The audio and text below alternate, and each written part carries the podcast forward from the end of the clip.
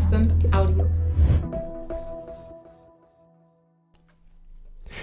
Der präfrontale Kortex ist eine Welt für sich. In der letzten Zeit tauchen vermehrt Studien und Veröffentlichungen auf, die die Netzwerke im PFC, also Prefrontal Cortex, genauer untersuchen. Ähm, klassischerweise ordnet man dem PFC die kognitive Kontrolle, die sogenannte Executive Function auch zu. Das heißt also die Koordination mentaler Prozesse im Einklang mit Zielen oder Plänen, die wir haben.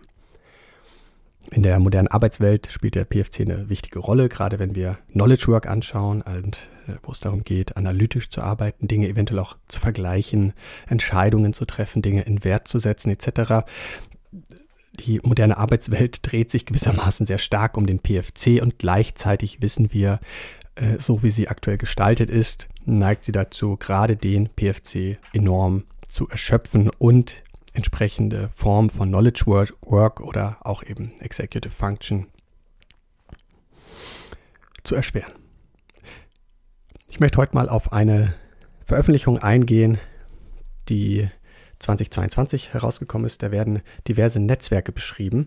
Und das ist super spannend für uns, einfach um das Bild etwas anzureichern, denn das Gehirn ist natürlich nicht so einfach aufgebaut wie das Handmodell von Daniel Siegel, das wir auch in unserem Kurs Hello Absent nutzen. Also, dass wir den Hirnstamm haben, dann das limbische System und dann den präfrontalen Kortex darüber. Das stimmt natürlich grundsätzlich so, aber da sind allerlei Netzwerke aktiv, die deutlich komplexer zusammenwirken, bei denen man fairerweise auch gar nicht immer genau weiß, wie das da alles funktioniert. Also wer Lust hat, ist eine große Welt, ein sogenanntes Rabbit Hole. Einfach mal eintauchen, selber recherchieren. Ein, zwei Impulse wollen wir hier natürlich auch an die Hand geben. Das wohl bekannteste Netzwerk im PFC ist das sogenannte Default Mode Network. Das ist dafür bekannt, dass es aktiv ist, wenn wir nicht an einer spezifischen Aufgabe beteiligt sind, wird in Verbindung gebracht mit der Selbstreflexion oder auch mentaler Simulation, also so ein Stück weit auch mit Tagträumerei. Nicht zuletzt ist das Default Mode Network auch relativ bekannt in Achtsamkeitskreisen oder im Bereich Mindfulness.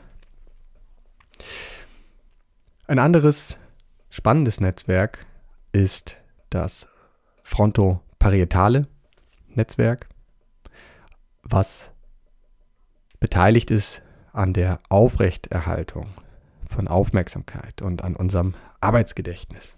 Also wenn wir gewissermaßen bei einer zum Beispiel komplexen Aufgabe oder komplexen Tätigkeit oder anspruchsvollen Tätigkeit, wenn wir da die verschiedenen Elemente, die da eventuell wichtig sind, zum Beispiel auf die Bühne holen gewissermaßen und dann mit diesen verschiedenen Aspekten oder Elementen ähm, anfangen zu arbeiten.